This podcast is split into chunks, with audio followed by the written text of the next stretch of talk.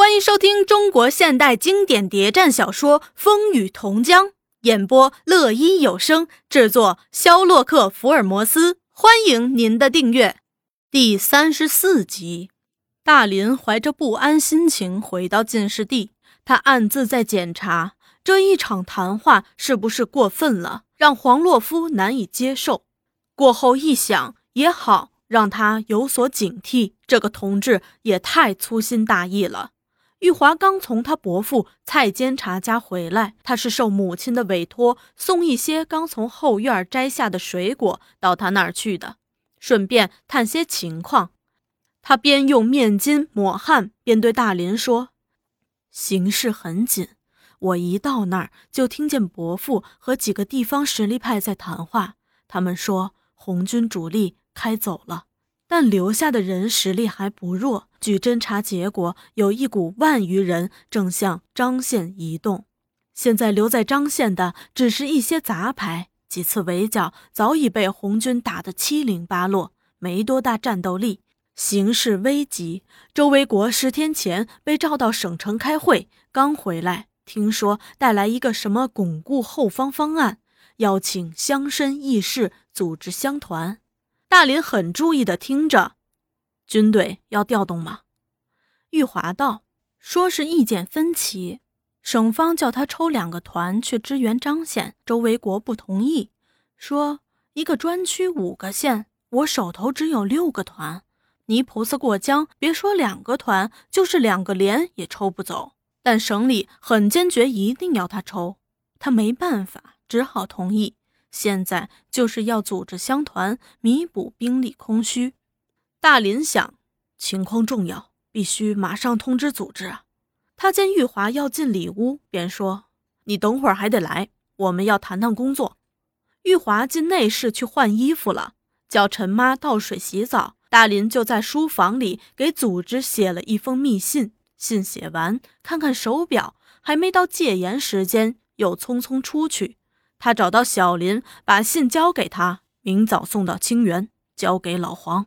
小林把信在货架上藏好，又告诉他今天在东大街发生的一件怪事儿。原来这天在东大街好多间铺头都发现有形迹可疑的人，手里拿着一封信，装出极为神秘仓皇姿态，跑进去问：“请问德昌同志在家吗？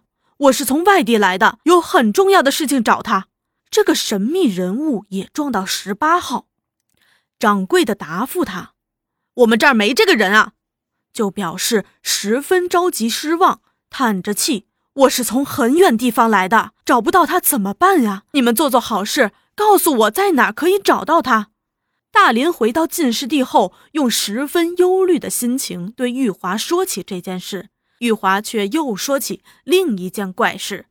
他说。怪事年年有，今年特别多。在那些被捕的同志中，有几个意志不坚定、动摇怕死的人，写了自新书出来，满以为从此可以太平无事，过安定日子了。想不到保安司令部却要他们按期去汇报思想情况，还分配他们工作。有两个特别坏的，就奉命跑到宋日生同志和陈天宝同志家去。劝宋日生女人庆娘和天宝娘，哎，在里面过的不是人的日子，你们在外面过的也不是人的日子，你们不如去劝劝他们，叫他们自新，像我们一样，一自新出来就没事儿了。老刘自新了，还做大事去了呢。那庆娘是个明白人，她一言不发，一面掩着鼻子，一面故意问他大儿子大狗：“哎呦喂，哪来的这臭气？”把人熏得难受，大狗，你找找看，是哪家的狗偷偷进来拉下臭屎了？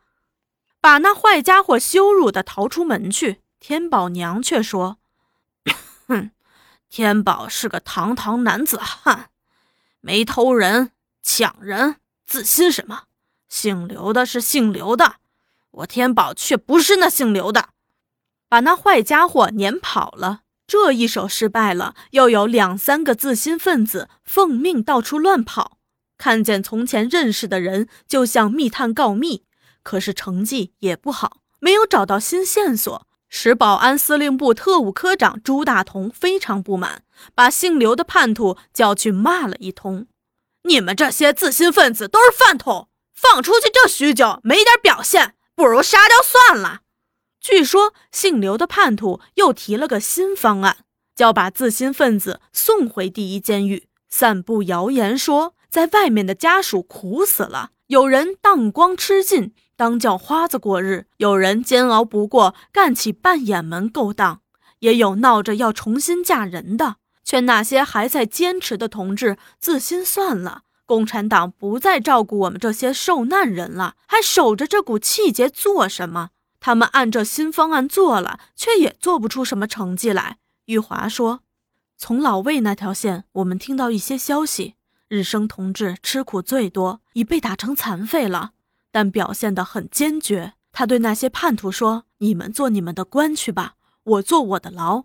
我们叫做道不合，不相为谋，早已一刀两断，别白费心机。”唉，天宝这个人粗暴，一见这些人就恨得刺骨，一言不合就动手打人。他对这些人说：“不要用你的狗屁来熏人，因为他打人也吃过不少苦头，可是他不怕。”一见那些家伙在散布谣言，还是动手打人。只有那陈山在记挂他那新婚女人。他听说有人在外头闹着要改嫁，把眼睛都哭红了。大林问家属情况怎样，玉华还没把话说出，就先掉泪了。唉，苦呀！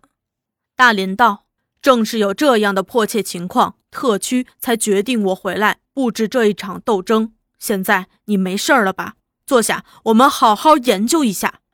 几天后，一个由革命互济会发动的捐助受难革命同志家属的捐献运动就悄悄地铺开了，发动范围比较的广，党团组织和外围团体都动了。他们把这次运动和实施教育相结合，要做到提高革命群众斗争的信心，又能发挥阶级友爱精神。因此，也是一次阶级教育运动。大林亲自主持这个运动，玉华却到处在奔跑，主持会议，传达对当前形势的看法。党团员兴奋地说：“我们许久没开过这样的会了。”革命群众也表示说：“国民党反动派所说的全是吹牛，共产党红军是越战越强的。”曾停顿了一段时间的组织又恢复活动了。并且是生机勃勃的。黄洛夫刚刚收到从石勒寄来的一笔侨汇，他对大林说：“你全拿去吧。”大林问：“那你的生活费怎么办？”黄洛夫道：“我另想办法。”老互济会会员老魏原是个肉贩，他在衙门口菜场内摆了个肉摊，听了传达，就对玉华说：“这事儿早就该做了，我们苦点没什么，可不能伤了里面同志的心啊。”他从搭里内拿出一叠银元，这是猪本，你全拿去。我们一定要叫反动派谣言破产。学生们有捐零用费，教员捐出了薪水的一半或三分之一。老黄也及时给他们支援，从农村挑来了好多农副产品，有鸡鸭、米粮和番薯，都放在小林那儿。农会、妇女会还写了慰问信，对受难家属说：“你们在城里住不下去。”就到我们乡里来住。反动派猖狂一时，却消灭不了我们千千万万颗炙热的心。每天有成绩汇报到来，都使大林感动。他几乎是热血奔腾地说：“我们有这样好的党，这样多的革命群众，反动派想来消灭我们，痴人说梦。”运动将近结束时，玉华也把几件首饰拿出来。他说：“这是娘为我准备的，有你一份儿，也有我一份儿。来。”我们把它也加上。